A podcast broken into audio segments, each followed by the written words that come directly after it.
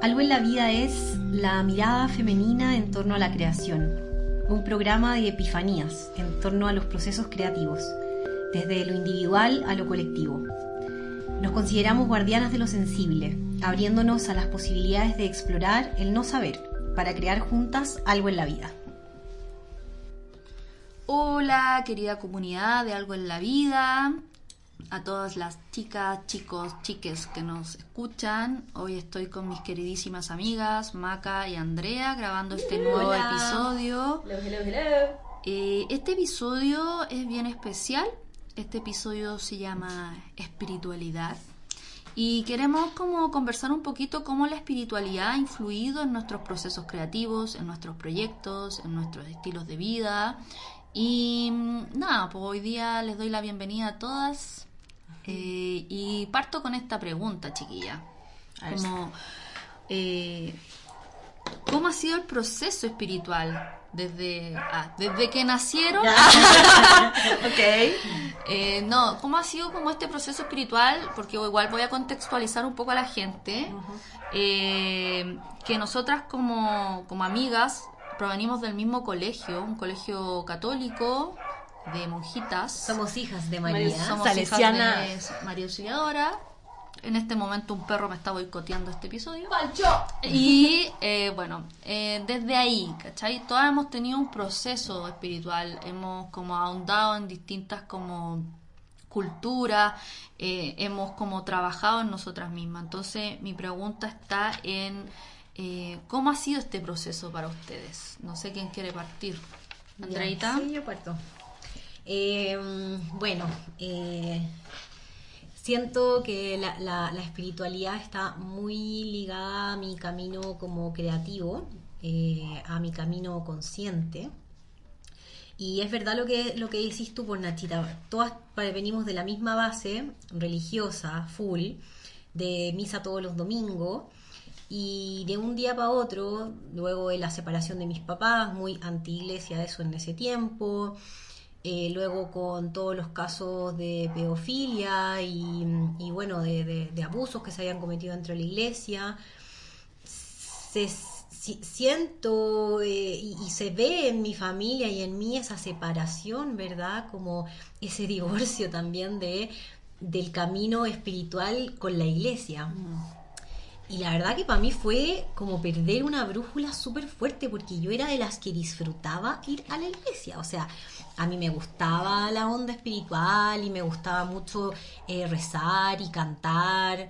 Eh, de hecho, por ahí si alguien me escucha de los maristas, el tema también de estar ahí dando la oración en las mañanas, cantando ahí a capela en la mitad del colegio, ¿cachai? O sea, eh, como también muy, muy metida, de hecho, sí, muy metida como, como en esa onda. Entonces luego de que sucede como este divorcio, de creencias, porque es como lo que, lo que, lo que se, donde se cobijaba mi espiritualidad hoy día ya no me representa, ni representa a nadie de mi familia, porque como les digo, fue algo, o sea, nosotros íbamos en familia a la iglesia. Entonces pasar de eso a nada, absolutamente nada, mm. para mí fue, yo me sentí muy perdida durante muchos años. De hecho, debo decir, en la media y luego después en la universidad yo creo que fue donde más, más perdida estaba, donde más dolor también quizás sentí con respecto a mi experiencia humana, porque habían cosas que sentía que no, no podía comprender de, sin tener como a Dios cerca de mí, ya porque me sentía alejada de. Entonces después, ah, ya me acuerdo, aquí tenemos algo súper en común, más que fue el tema cuando nos leímos el libro Comer, Rezar, Amar. Bueno, eh, y como que de repente aparece India y mm. aparece esta mujer que estaba re perdida también. Eh, y fue a buscarse, ¿verdad? Estos tres países, eh, a buscar el placer, a buscar, la, a buscar su espiritualidad, ¿verdad? Y ahí yo siento que empezó, empecé a sentir un llamado. Pues bueno, yo después eh, termino igual viajando a India. Y yo antes de India, yo la verdad es que lo, lo pasé mal. O sea, yo estaba en un lugar súper oscuro, yo sufrí mucho. Y la verdad es que yo las cosas que aprendí en India eh, fueron cosas que me volaron la cabeza literal porque yo no sabía el grado de libertad que tenía y, y, y, que podía vivir mi espiritualidad de una manera mucho más abierta, mucho más libre, mucho más eh, a la medida de quién yo soy, de mi sentir, pero también desde una práctica.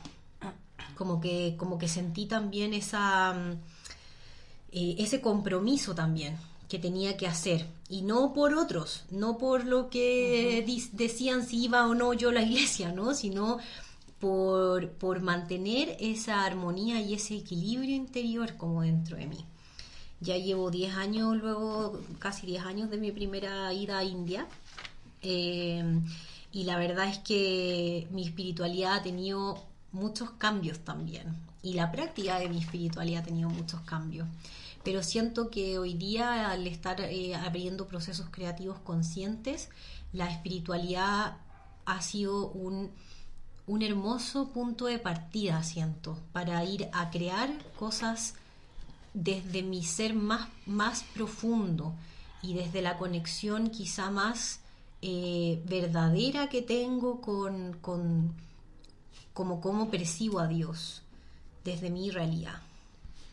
Ah, va a estar bueno este capítulo, como que, como que intenso, pero siento que igual es necesario que hablemos como de lo, de, de lo espiritual y de la espiritualidad en sus múltiples formas. Dale, Maca. Vamos. Em, que es igual, yo siempre, bueno, con la Andrea nos conocemos desde los seis años.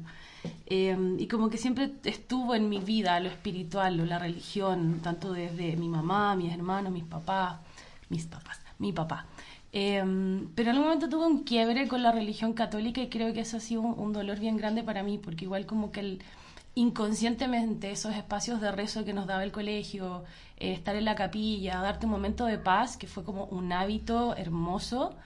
Em, cuando se quebró eso, cuando entendí un poco la religión católica y lo que me caía mal de la religión eh, como de la iglesia, no de la espiritualidad que puede haber por detrás, em, hubo un dolor grande. También tiene que ver y se cruza con entender todas estas cosas de abuso y pedofilia que me tocan profundamente. Entonces, como que me hizo rechazar a Dios en mi vida, ¿sí? Y ahí no sé si conscientemente lo, lo dejé de lado, nunca estuvo, yo creo que siempre ha estado, pero cuando volví a conectar ya más como con espiritualidades más elementales, más quizás eh, sensibles, que partí con el Reiki, que fue un regalo que me hizo mi hermana y empecé a entender muchas cosas, siempre fue como algo personal, algo individual, algo como algo que estoy construyendo, que siempre he sentido como que es una raíz que cada vez crece dentro mío y que me afirma, ¿no? Entonces, como que el camino espiritual y las cosas que he hecho, las cosas que he estudiado, los aprendizajes que he tenido o con quién me involucro, tiene que ver como cómo lleno ese, ese vacío, ¿no? Como ese vacío de la existencia, de por qué estoy aquí. Em, ese es como mi refugio, entonces cada vez que siento como la necesidad de reafirmar el quién soy, que de repente vuelvo a esa, esa pregunta bastante, em, vuelvo a, eso, a esos momentos como uterinos de sentirte como acogida, pero como cuando haces el trabajo de acogerte a ti misma, no que venga un otro y como, no sé si aprendí a no entregarle a un otro esa paz, sino como a poder dármela a mí. Y también me pasó que es lo que le decías antes, cuando empecé como a hablar y ver diosas, ¿no? Como qué pasa con las energías más femeninas, em, que a mí me resonaban un poco más, o no sé, como que es más de sensación que de razón, es como me siento mucho más cómoda aquí. Em, y para los procesos como creativos, em, siempre como que el lado espiritual es un poco esa luz, ¿no? Esa como ese encuentro con mi, conmigo misma en un espacio donde no me juzgo. Entonces las ideas empiezan a fluir, em, se prende ese fueguito, como que hay un espacio, como le dije recién, adentro mío que em, se crea en paz, ¿no? Y como que desde ahí es ese fueguito interno para ir hacia afuera o ir hacia un otro. Creo como que esa es mi experiencia, medio abstracta, pero siento que por ahí va, así como este quiebre que tuve, dolorosísimo, y el encuentro como con otras, con otras formas, otras miradas, ¿no? Como encontrarme a mí misma, eh, meterme en la oscuridad, eh, haberla pasado pésimo y saber como que ese era el, bastón donde me afirmaba para continuar, ¿no? Como que eh, a veces la existencia duele, a mí me ha pasado y, ese era un poco como mi lugar y mi refugio, ¿no? Mis prácticas y mis hábitos espirituales. Sí. Em, bueno, yo también, al igual que ustedes, como de niña tuve como un, me sentía muy cercana a, a Dios, a, a- como a la contemplación, a, también era una niña muy de, de búsqueda, ¿cachai? Era una niña que leía mucho, eh, que le gustaba, como ejemplo, estar sola, o sea, tenía amistades, siempre he sido muy sociable, pero como que tenía esa capacidad de hacerme como un, un encuentro conmigo misma y en profundidad. Y eso, yo sentía que me comunicaba mucho con, con Dios, con, me sentía muy, muy, muy cercana a la Virgen también.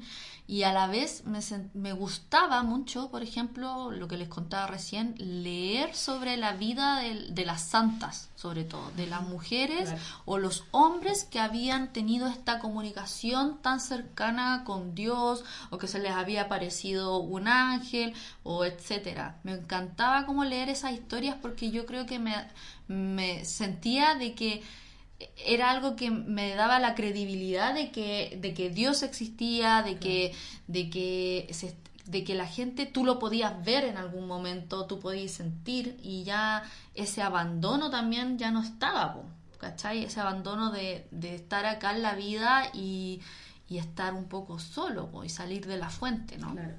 que ahora lo entiendo un poco más. Pero eh, después, claro, también tuve quiebres. Yo creo que lo que el quiebre fue en la universidad, obvio, porque uno también ahí a- aprende a ver otras personas. Ya salís de la burbuja del colegio, de la burbuja de, de la religión. Y como les decía recién, conocí gente que era atea y era agnóstica, pero que de una nobleza interior y de una bondad y de una transparencia impresionante, o sea, mucho más de lo que a muchas personas conocí que eran de, de misa dominguera y de golpearse el pecho. ¿Cachai? Entonces, eh, eso también transformó mi, mi perspectiva. Y ya hubo más adelante ciertos quiebres en mi vida que, que fueron como los que generaron ya el yo meterme un poquito a, a ahondar en otras culturas, en otras, como saber de otras religiones. Bueno, empezó a haber toda esta movida de, de las terapias holísticas Claro. y todas esas cosas. Entonces ahí también encontré un refugio. Eh, pero yo creo que los gran, el gran quiebre que yo tuve en mi vida fue entre el 2011 y 2012. De ahí ya partió todo. Yo Los- también. Los grandes despertares ahí, pues 2012, eh, siento que hay hartas cosas se nos están mostrando. Eh, nosotros justo hicimos un viaje ese año con unas amigas al, al, al norte y El hippie playa. el tour. Hippie Playa Tour y, y claro, yo me acuerdo de irles leyendo a la Mabel Katz, ponte tú, que es un libro que tenía mi mamá fotocopiado y hablaba como de, de este de esta mente poderosa que puede crear, de esta mente en un punto en blanco, de traerte al presente con la respiración, hacíamos los ejercicios. Y claro, y sin saber en realidad lo que estábamos haciendo, o sea, muy también eh, Claro, de hecho, de hecho me molestaban. Decía, ya la Andrea va a leer la Biblia. Habíamos, claro, llevado esa cuestión y como también eh, eh, yo siempre sentí esa necesidad como de, eh, de acompañar y a los demás también, como de, de, de, de guía. traspasar tu, como la, eso que estáis aprendiendo, Sí, mostrárselo sí, a otro. sí. Eh, bueno, entonces, si de algo, como de algo también eh, podemos como resumir desde esta primera parte, es que finalmente igual hay un vacío existencial. Hay un distanciamiento eh, de nosotros mismos con la fuente, ¿verdad? Esa separación que según los budistas es, es la principal fuente de sufrimiento, es esa, esa, eso que creemos que, que estamos separados, ¿verdad? De Dios, que estamos separados de la naturaleza. Y es donde también quizá el ego aquí nos, nos muestra eh, o, o nos, nos, nos pone esa, esa separación. Entonces, las crisis también, pues, o sea, tomen la atención a las crisis, porque también las crisis te llevan a, a lo mejor a, a una búsqueda espiritual, pero también es una búsqueda creativa. Por lo general, después de una crisis o una crisis positiva, va a salir algo mejor, ¿cachai? Va a salir de, re- una nueva renovación, va a haber un cambio tuyo puede ser Claro. físico, puede ser emocional, y eso también te lleva a crear un eh, algo nuevo. Exactamente. Que ahí, bueno, lo que conversábamos también eh, en, en- en el- en la pauta de, de, de que también quizás lo que diferencia esta- a este humano de, de- de un animal y, y claro, los humanos desarrollamos este lado como tenemos esa capacidad de mini dioses donde somos capaces de transformar nuestra realidad, de crear nuevas realidades, claro. eh, teniendo obviamente nuestras, nuestras necesidades primarias animales cubiertas, ¿no? Como que siento que los dioses o las, las diosas internas se activan también una vez que ya tenemos dentro de nosotros o dentro de nuestra vida todos esos espacios más o menos asegurados como para también darle espacio a nuestra espiritualidad para poder desarrollar eh, como desde, desde, lo, desde lo energético también eh, no sé, ¿qué, piensan ustedes como de, eso? Como... Porque finalmente hay como esa capacidad de traer una realidad inexistente a la existencia, ¿no? Como... Como, ¿Cómo como traer a esa espiritualidad a la realidad, a la materia, tú decís? eh, no necesariamente hablando de la espiritualidad en sí, sino esa capacidad divina que tenemos de manifestar, ¿cachai? Y de expandirnos, como no quedarnos solo como con lo, con lo establecido, como con lo que se nos da, ¿cachai? Que de repente, no sé, un- qué es lo que nos diferencia de los animales, de repente si tú a un perro es- le das comida, cobijo y está todo bien y el perro se puede quedar ahí para siempre, ¿no? El humano como que necesita esa búsqueda, siempre Claro. va a haber algo más, algo que nos va a estar llamando a hacer nuevas cosas, a crear nuevas cosas, a cambiar la realidad, a hacer un mundo mejor. Obviamente hay fuerzas del mal y del bien que hoy día también están ahí súper fuertes, pegándonos eh, y demostrándonos que, claro, la creatividad usada también de mala forma eh, afecta la realidad de todos también. Es como lo que hablábamos recién de, de cuando te contaba del, del hecho de que yo sentía, bueno, hay ciertas prácticas que están ahora muy desde el contexto cultural, hemos adquirido desde el oriente, ¿no? Como ahora nosotros desde el occidente hemos adquirido como muchas prácticas budistas, hinduistas. Claro, como todas estas prácticas. Entonces, ¿cómo si tú salís de un contexto donde estábamos aquí en Latinoamérica, eh, religión, súper católico, cristiano, adquirir estas nuevas con- conciencias, estas nuevas como directrices, cómo influye también eso, ¿cachai? Cómo también va cambiando a lo mejor también lo que tú dabas por hecho. Claro, O, o recordar también prácticas ancestrales que tienen que ver también con las épocas pre precolombinas. Sí, pues tú ahí cachai más, Maca, porque tú igual hay, practicado el... ¿Cómo se El llama? Monaikí. Sí, claro. Es como... Igual a mí me cuesta hablar de esto porque siempre siento que necesito más información, como para no faltarle el respeto a la sabiduría. Pero desde las sensaciones, Que es tu sabiduría. que es mi sabiduría, que es de ahí donde hablo y porque lo experimenté. Cuando hice los ritos de, de iniciación de Monaikí eh, fue súper heavy, eh, porque había como conocimiento que ya estaba, ¿cachai? Desde, no sé, una, una vez mi mamá me preguntó, ¿cómo sabéis tanto de esta planta y qué te hace bien y cómo llamar a quién y al colibrí? No sé qué, en verdad no lo sé, está, vivo aquí, vivo en este, en este, en este sistema geográfico, como que está, ¿no? Es medio la sabiduría de la tierra. Es que es recordar. Exacto. Y, mm, y como que cuando lo experimenté lo tomé con mucha humildad y como lo dije al principio, muy profundo, como muy personal. Onda, lo hice como un refugio y un lugar para sanar un poco mi psicología y, y trabajar mi ego. Em, pero eran como que me resonaba un poco más que, como que me encajó con el Reiki, ¿no? Como que ahí recién pude decir, eh, si bien ya tengo el nivel 4 y puedo enseñar Reiki, todavía siento que no, no me era propio. Entonces, las últimas veces que he hecho Reiki como amigas y he, he mezclado un poco eh, esta, esta sabiduría nueva del Monaiki en el Reiki, empezó a aparecer algo que es como, ya, esto me parece más propio de nuestra región, un poco más propio de, de, de este tipo de sanación. No sé si me estoy explicando, ¿no? Sí, Pero es lo que, sí, totalmente. Es lo que siento, ¿no? Como que me empezó a fluir más fácil. Es que siento que, ya, si bien la espiritualidad es muy propia de cada persona, la religión nos daba un marco donde desenvolver esa espiritualidad. Que es como el dogma, ¿verdad? Que es como las leyes, que es como eh, los pasos, eh, los ritos y todo eso. Entonces, cuando uno va creando sus propios ritmos, sus propios, sus propios ritos, sus propias ceremonias, sus propios eh, sacramentos, ¿ya? Porque finalmente, claro, hoy día hay ceremonias de ayahuasca, de guatuma, eh, tenemos eh, ceremonias hasta del té, donde si tú te involucras en, en, eso de una manera espiritual y de una manera profunda, podés llegar a conectarte con energías eh, superiores que traen a ti como inspiración o conexión divina o certezas. Igual yo me quiero quedar con lo que dijo la maca un poco de cómo ella tomar, vivenciarlo y ver, y no me siento preparada, por ejemplo, para, ella podría estar enseñando Reiki y tiene como la humildad a decir, ¿sabes que Todavía no me siento preparada porque necesitaba pasarlo por mí, necesitaba encontrar algo desde, desde mi verdad, desde mi realidad, desde mi contexto sociocultural. Y eso yo lo encuentro súper valioso y me parece súper responsable, ¿cachai? Porque lo que yo, a mí me gusta este como lo que hablábamos recién Maca el pensamiento crítico cuestionarte un poco las cosas no no generar como la verdad absoluta.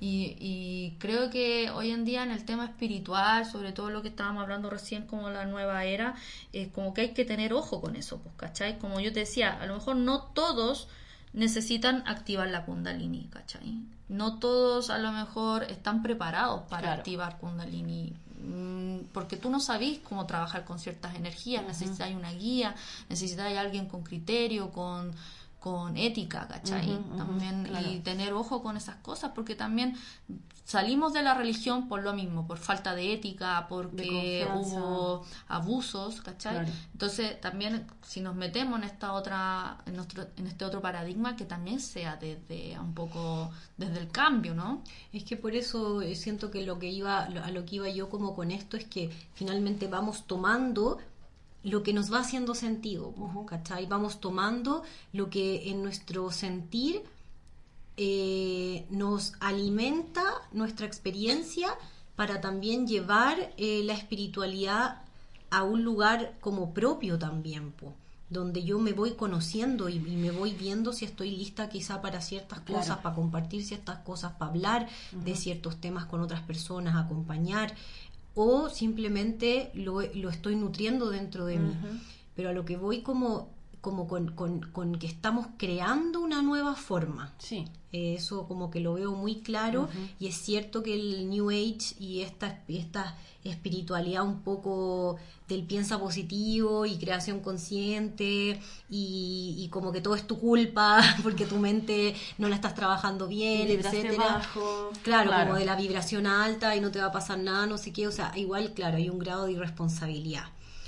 Y desde ahí también hay que protegerse y claro, es cierto que hay gente que quizá no tiene o está saliendo también desde, o está desde un sufrimiento, desde el dolor, queriendo conectar con algo nuevo. Está viviendo el proceso que nosotros vivimos en 2012. Claro. Y lo están viviendo hoy día 2021, ¿cachai? Y yo veo esa, no sé, en las redes sociales, veo esa desesperación de la gente, esa angustia como necesito que alguien me salve. Necesito encontrar algo, un salvavidas y voy a probar todo y me voy a hacer todo, porque me pasó, por ejemplo, haciendo terapia, que había mucha gente que me decía, oye, ¿cuánta efectividad tiene lo que tú así? Me pasó. Claro, claro. ¿Cachai? Oye, si no es una pastilla, loca, no te estoy pasando algo, es un trabajo personal.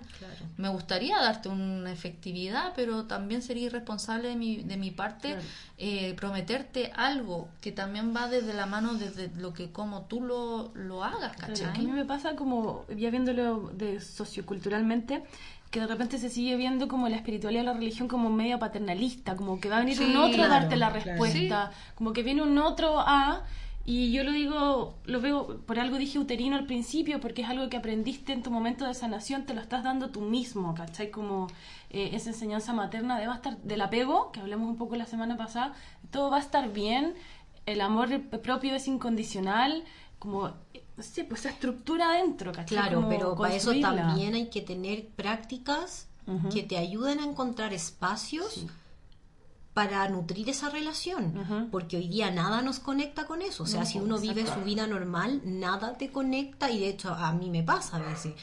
llego momentos donde estoy full depre, donde me siento muy baja energía.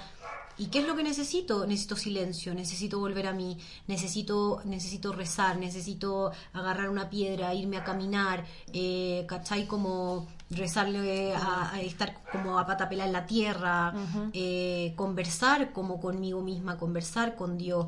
Eh, y cómo las prácticas conscientes y el compromiso también a una práctica, que son estas cosas, ¿verdad?, que vamos recuperando, que nos hacen sentido, que vamos recordando, eh, que también lo, que hablábamos del, del, ángel de la guarda, como... Eh, ¿Cuándo podemos como acordarnos de quizás estas experiencias socioculturales como de, donde venimos, ¿no?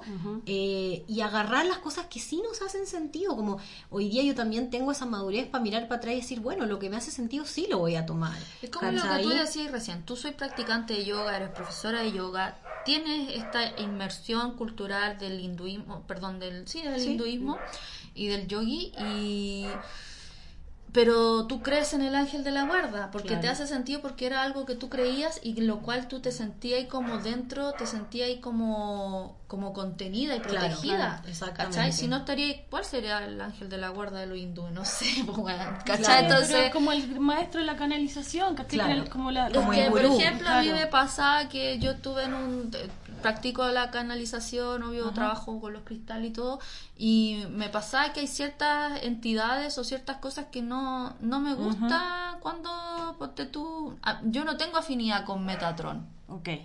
Me carga. De hecho, no, no, no, no, es mala onda, pero a lo que voy es que como que no sé, hay ciertas sensaciones también. Por ejemplo, hay gente, cuando yo estaba haciendo el curso de canalización, mucha gente preguntaba, ¿cómo sé yo que lo que estoy canalizando es desde algo bueno? claro. ¿Cómo sé yo que esto? Entonces la profesora hablaba como que se siente y que también lo que es malo, también como que lo vivas como que no lo, no, claro es como cuando te dicen como eh, no pelees con tus demonios sino que acéptalo y esta a lo mejor eso te quiere demostrar algo ¿cachai? entonces por ejemplo yo digo que no me gusta canalizar pero me, refiero a que cuando mi sensación de guata cuando yo eh, canalizo mensaje o me siento conectada con ciertas cosas así mi sensación de guata mi intuición me dice ahí que esto no no, me resuena. O esto, e, este tipo de ángel no me resuena. Siento más afinidad, no sé, con Jesús o con, Dios directo, con la fuente directa. Claro, pero ese tipo también como de sensaciones tú la has ido cultivando también, pues no es algo que, llega de un día para otro. Sí, pues, ¿cachai? Entonces a, eso iba recién con... Y de una manera también súper responsable. Eso, hacerte cargo y también tener ojo, o sea, ve tú también que lo, hay gente que por ejemplo también resuena con ciertos tipos de yo no sé le rezo y le pido a la Virgen ¿cachai? y tiene más afinidad con eso con el Espíritu Santo o también con las diosas ¿cachai? cada uno también va tomando su su como a qué, a qué le a qué adoro y por qué queremos adorar también eso también por qué necesitamos esto por, por el vacío porque estamos siempre en una búsqueda. Sobre todo las mujeres que nos gusta como la búsqueda espiritual tenemos esta sensación. Y, me quiero ir también a, a, lo que había leído de la Simón de Beauvoir en el, en el segundo sexo que es como que habla ella de que a, nosotras las mujeres nos dijeron que trascendíamos a través o de la maternidad o a través de la religión. En cambio los hombres trascienden a través del poder de, de las lucas etcétera. Entonces el, el cómo nosotros también nos vendieron esto de la religión, como crean en algo también porque desde ahí van a trascender y van a van a convertirse en estos seres transmutables y ángeles. O, también este tema que, que, a mí nunca me hizo sentido de la religión, de esperar morirse para merecer el cielo. Claro. Eh, y, siento que como, como, seres eh, parientes, parientes de, mujeres que paren, ¿no? Eh, de que dan vida, eh, o sea, qué más milagroso que eso, o sea, qué más... Y, claro, la mujer siempre quedó relegada a este segundo lugar, ¿verdad? De, muy debajo de la almohada, o sea, muy debajo de la, de la alfombra. Entonces, cuando nos damos cuenta también que hay mucho, mucho milagro, mucho eh, arte y creación como en nuestro ser, sobre todo en las mujeres que tenemos el útero, y el útero, el útero es el cántaro sagrado de la creación divina, entonces, ¿cómo no honrar también a esa mujer, a esa madre, eh, a ese poder de la vida expresándose a través de ti? Y siento que eso para mí fue también lo que, bueno, me acercó a, a, Pachamama, que a todo esto ayer fue su día, y, y cómo honramos también esta tierra que hoy día vemos cómo estamos cosechando tanta inconsciencia, tanto, tanto poco reconocimiento a que somos seres interconectados con la Tierra y estamos devastando ecosistemas por, por un modelo de vida, por un tipo de consumo que hoy día nos está llevando a nuestro propio abismo y a esta crisis multisistémica. Entonces, eh, me pasa de traer enseñanzas como de todos los, lugares y, mm. llegué yo al, Dragon Dreaming que tiene que ver con una filosofía eh, de, sabiduría indígena de los aborígenes australianos, donde ellos se basan sus creencias en tres objetivos, en el servicio a la tierra, en construir comunidades y en el crecimiento personal. Entonces ellos viven en el fondo esta espiritualidad de, de estas maneras. Entonces cómo también eh, ellos fueron creando su visión de, de, cultura a través de, estas, de estos tres como paradigmas, ¿no? Eh, entonces siento que nosotras estamos como llevando un poco este tema de la espiritualidad ahí también, como dónde está también ese servicio que queremos dar como seres despiertos, como seres conectados con su espíritu, a la tierra, a la comunidad y a, por supuesto, nuestro sentir, nuestro, el, yo con el yo, ¿no? Como... ¿Me puedo ir en la bola? Sí, por, para eso estamos haciendo este podcast. estaba, pensando como em, que ya no estamos yendo un poco a qué pasa cuando nosotros nos metemos con el colectivo, qué pasa cuando nosotros... Eh, ¿Cuál es la diferencia entre yo y la Tierra? ¿Soy ecodependiente o no? Et y me pienso, vuelvo con un poco lo que decía Aristóteles, un ser, cuando somos seres políticos y para poder eh, eh, establecer y, y, como intervenir en esta política, en la polis, tenemos que cultivarnos a nosotros mismos, ¿cachai? Eh, cuáles son nuestros dones, cuáles son nuestras fortalezas. No necesariamente tenemos que cultivarnos en absolutamente todo. O sea, si yo, Macarena, soy buena para las artes y la teoría de las artes, vamos por ahí, cultívate, que cuando nos unamos a un colectivo, a ver una, chita que se cultivó en esto, una Andrea que se cultivó en lo otro, y en conjunto eh, un, todo. Pero pienso un poco como con este quiebre que a mí me, me dolió de la religión que medio que era ama al prójimo como a ti mismo, pero cuando te enseñaron del todo a amarte a ti mismo tal cual eres, exactamente, ¿cachai? O sea, siendo una persona de, de, de, desidencia, dentro de la religión nunca me enseñaron a amarme, entonces por mucho tiempo me odié a mí misma por mis gustos, ¿cachai? Entonces como... Ahí era como un quiebre doloroso de no entiendo esto. Es que, por ejemplo, ustedes, o sea, eh, usted antes nos hablamos del quiebre que tuvimos con la religión, pero a mí también yo tuve ese quiebre en el 2012, o sea, un quiebre personal, como de vida, donde necesitaba como como afiatarme a algo, estaba como sola también, estaba a la deriva, no me conocía, vivía como en el afuera, había poca introspección. En un momento yo sentí, dije, ¿en qué momento perdí esa como esa cosa de niña? que yo me sentía muy conectada Mm. Como que de niña me sentía muy conectada con la vida, con, con Dios, con, con, algo más. Y Dios ni siquiera como una entidad, sino como sentía como un amor, ¿cachai? Como algo anterior. Y algo pasó, crecí, maduré, no sé cómo se llame, que en un momento eso me desconectó. Y después en el 2012 viví esta experiencia donde también como que estaba muy desconectada.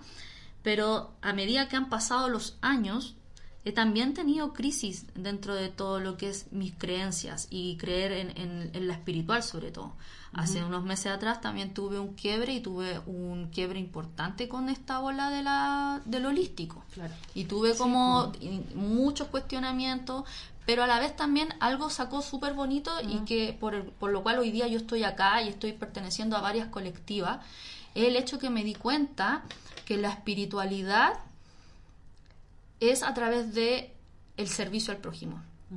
Que la espiritualidad en el fondo es, es en lo social.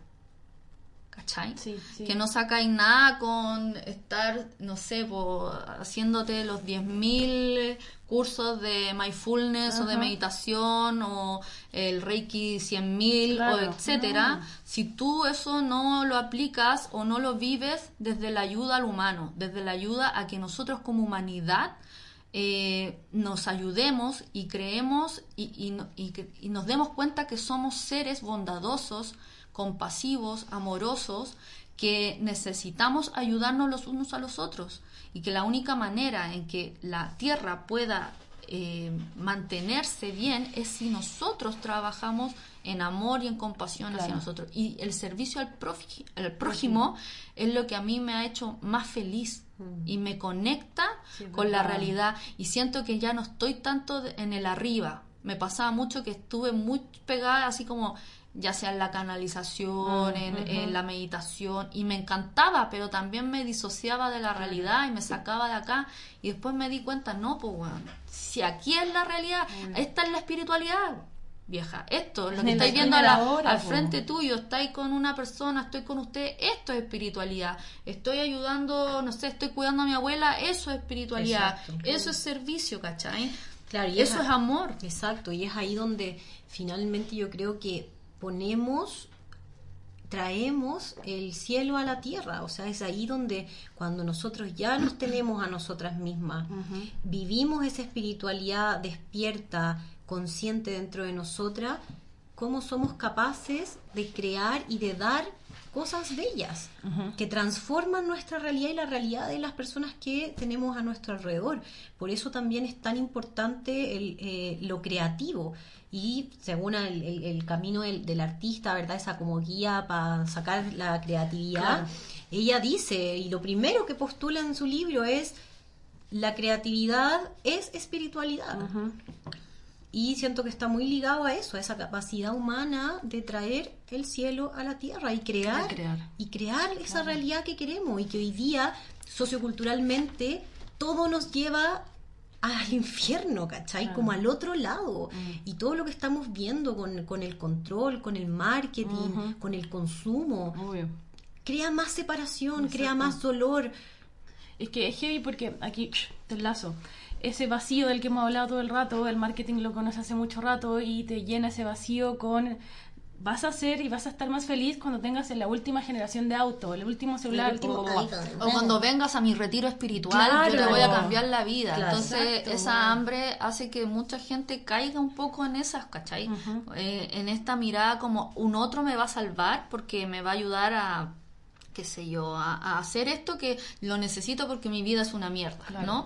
Y al fin y al cabo, eh, lo que yo más, más creo hoy en día es que la espiritualidad y toda esta búsqueda espiritual tiene que ser enfocada en, en esto, ¿cachai? En la Ujú, realidad, exacto, en lo en la materia. Y, y nada, po, o sea, O sea, que igual siento que es maravilloso poder ser el, es como conectar un poco lo concreto con lo sensible, pues ¿cachai? Sí. como todo el rato estar eh, bajando, pero en algún momento, o sea, para lograr eso yo me tuve que ir para el otro lado también, me fui mucho rato a lo muy sensible, viví mucho desde ahí y de repente era como, déjate de idealizar, weona, si la voy hasta acá, baja, baja, baja. Y no sé, pues, quizás Me- porque me- vivimos en binomios y había que irse para un lado. No, igual al me medio. pasó que yo hubo un- una temporada que como yo en mi Instagram seguía muchas cosas holísticas. Lleno, lleno, así. Pero mm, te estaban ofreciendo muchos retiros, muchas cosas. Yo decía, pucha, que, ¿por qué no puedo estar ahí? Me gustaría pagar ese retiro. Va, 500, un millón de pesos. Claro. 500 lucas. Entonces tú decís, puta, no, no puedo, ¿cachai? No Pero en volada debería haber pensado en por qué no me inscribo en un algo que pueda ayudar a la gente o por qué no me Claro, metí en una colectiva. Ahora que estoy metida en colectivas y estoy metida como en un poco más en, en el tema como feminista o social, me doy cuenta que era ahí a donde yo estaba como que he encontrado más, me he llenado. Claro, Ya no siento que tengo que andar buscando algo. ok. Claro, porque también está ahí en un momento de, de- de dar. Yo siento que también hay un, tenemos que tener un equilibrio en el dar y el, Sí, en el recibir. obvio, el sagrado porque uno igual tiene que autocuidarse, que nutrirse, para poder también estar fuerte para dar, porque como yo estoy como muy o sea, se nota que estamos en un mundo de mucho sufrimiento, las personas están necesitando esta conexión espiritual más que nunca. Yo en, mis clases de, de, yoga y en terapia veo mucho eso y, y, yo trato finalmente como de dar el espacio seguro para que las personas puedan despertar ese espacio mm. dentro de ellas, de, cada uno, porque es tan personal, es tan único que realmente yo no tengo esa guía perfecta de decir entonces así, así vas a sentir esto y esto. No, es como observa luego de, luego de una práctica de yoga, luego de mover el cuerpo, luego de meditar un rato, luego de hacer un ejercicio de respiración. ¿Qué te pasa? ¿Qué pasa contigo? ¿Qué se mueve dentro de ti? ¿Para dónde se va tu mente? Si, hay, si, si sale un dolor, dale, que salga el dolor, ¿no? Como experimentar desde el sentir lo que sea que quiera emerger. como que siento que es re importante el cuando estáis en ese momento acompañando. Para mí ha sido clave el no juzgar el proceso del otro, porque mm. estáis acostumbrado, por lo menos voy a hablar por mí, de que la sensibilidad sea juzgada. Pero es que sentiste esto bueno, pues la puta, hay cosas que no puedo bajar a la racionalidad, son sensaciones y que sé que son certeras, ¿cachai? Onda, gracias a mis sensaciones desperté y me di cuenta que tenía que terapiarme porque había sufrido un abuso. Si no lo sentía, mi cabeza lo tenía bloqueadísimo, ¿cachai? Entonces, como el proceso de cada uno, no juzgarlo, hmm. como acompañarlo, eh, tampoco como respetar, el no abrir tantas heridas, ir de a poco, como ir enseñando el, vamos, piano, piano, este es un camino, pero y el, auto, el, autoconocimiento, o sea, yo creo que el autoconocimiento mm. eh, para mí dentro también de la práctica de yoga ha sido, o sea, fundamental para conocer cómo yo quiero desarrollar mi espiritualidad y dónde me siento segura desarrollando esa, esa, conexión interna. Y también dónde me siento segura compartiendo ese espacio, porque... Eh, al dar clases de yoga, al compartir temas cale, o sea, es mucha sensibilidad que se abre.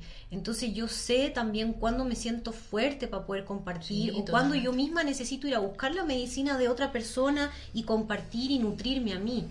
Es que sí, pues ahí va la, la, responsabilidad, como por ejemplo te decía, no sé, pues estoy en una colectiva de enfermeras feministas y esta semana he estado desaparecida y una de las chicas me preguntó, hola, ¿todo bien? ¿Estás, qué, ¿Qué sucede? le digo, estoy viviendo un proceso donde estoy me estoy transformándome, estoy en un proceso de mudanza, entonces no puedo estar ahí todo el tiempo, pero obvio que estoy, ¿cachai? Como las leo, eh, sé, estoy informada, estoy activa, pero en este minuto no puedo estar como en el full. Claro. Pero ya volveré. Es como esos procesos que tú decís que, que ya, como tú decías ahí, Andrea, como de autocuidado, ¿no? Yo sé que lo mío es el servicio, sé que a través de eso eh, plasmo la espiritualidad acá en la tierra, pero también tengo mis procesos como de ya, este tiempo sí, en este tiempo me tengo que guardar un poco, ¿cachai? Entonces, para ir como finalizando, quiero como que si pueden como resumirme un poquito es cómo la espiritualidad ha influenciado en tus procesos creativos para ir terminando. Mm, ok, a mí, em, como decía en un principio, la espiritualidad para mí se volvió mi fortaleza. Eh, entonces, como que es el lugar donde cuando regreso a mí para partir, para validar, ¿no? De repente procesos creativos en el mundo artístico se vuelven muy utópicos y la cabeza empieza a decir, no, por aquí no, porque esto no va a funcionar, esto no. Entonces como, para mí la espiritualidad es ese espacio tranquilo, seguro, donde me, eh, doy la libertad de crear, de pensar en una ilusión, eh, de ver fantasías, de abrir las creatividades y como de siempre preguntarme la coherencia de esto, eh, con humildad si se puede hacer y cómo esto puede ayudar a un otro. Em, mirado desde el mundo artístico ¿no? y de la gestión de proyectos. Desde ahí es donde hablo cuando pienso en que la, espiritualidad es mi lugar donde se gesta esa semilla. ¿Y tú, Andreita? Gracias. Bueno, yo quiero creer que todo lo que hago viene como con esa visión espiritual, porque yo siento que igual estoy súper entregada a mi proceso espiritual. Siento que el llamado de, de hacer la voluntad de Dios es uno de mis de, mi, de mis caminos, eh, como el rayo azul eh, del arcángel Miguel. Eh, y espero, la verdad, cada vez más estar desapegada de, mis expectativas con respecto al espiritual. siento cada vez más el llamado a hacer la voluntad de, de Dios a través de las cosas que se me van poniendo en el camino también. Y a saber que cuando yo estoy, estoy. Cuando doy, me doy. Cuando hago, como trato de, hacer, de hacerlo, ¿no? De estar presente en esa acción. Y, mm, y si tengo como que de- definir algo, la espiritualidad lo que me ha llevado es a aceptarme eh, en, mis, en mis oscuridades, en mis luces, a- y a crearme también a mí misma, a saber que no hay un límite, que no, que no porque yo vengo de cierto contexto no puedo cambiar, no puedo transformarme. Entonces yo siento que la espiritualidad me ha dado esa libertad. Ajo. Sí. ¿Y tu amiga? Eh, eh, yo, em, yo creo que la, la espiritualidad va a estar en mi vida siempre. Como que ya me di cuenta que quiero como volver un poco a esa niña que, que veía en todo el amor, em, el- lo sensible, eh, la búsqueda la búsqueda de visión interior y la búsqueda como de, de ese silencio que esa voz interior que nos lleva al silencio también interior y que me hacía tan tan feliz y que hoy en día también lo practico y para mí hoy en día hoy hoy agosto ¿a cuánto estamos ya Eh, tres. ¿A tres No, dos, dos. Em, la espiritualidad sin conciencia social para mí es nada. Entonces, como que yo estoy en esa, eh, como tratando de, de, de ver cómo, cómo ir siempre bajando eso, como algo que veíamos tan lejano, de ver a un Dios tan lejano, tan poco cercano, hasta castigador, Claro. eh, tratar de verlo en el día a día, en los ojos de la gente que me rodea, en, en las caricias, en los afectos, en la ayuda, en la ayuda desinteresada. Eh, ahí para mí está la espiritualidad. Qué hermoso. Sí, qué lindo capítulo el de hoy. Siento que estamos así súper inspiradas. Sí. En verdad, mu- muchas, muchas gracias por, por sus palabras también tan desde el alma y verdaderas. Seguro estamos también siendo guiadas y protegidas en este proceso creativo de algo en la vida. Así que bueno, esperamos también que ustedes nos cuenten qué sienten cuando hablamos de espiritualidad, si están, se sienten conectados, desconectados y cómo ha sido ese proceso también de reconexión con sus, con sus sentires más profundos. Gracias. Un abrazo. Chao. Chao. Este podcast está grabado en el Valle de la Concagua de manera autogestionada. Agradecemos por la cortina musical a Juan Pablo Cachútulo con su disco La Yesera, canción Las Cuevas. Para más información, síguenos en Instagram, arroba algo-en la-vida.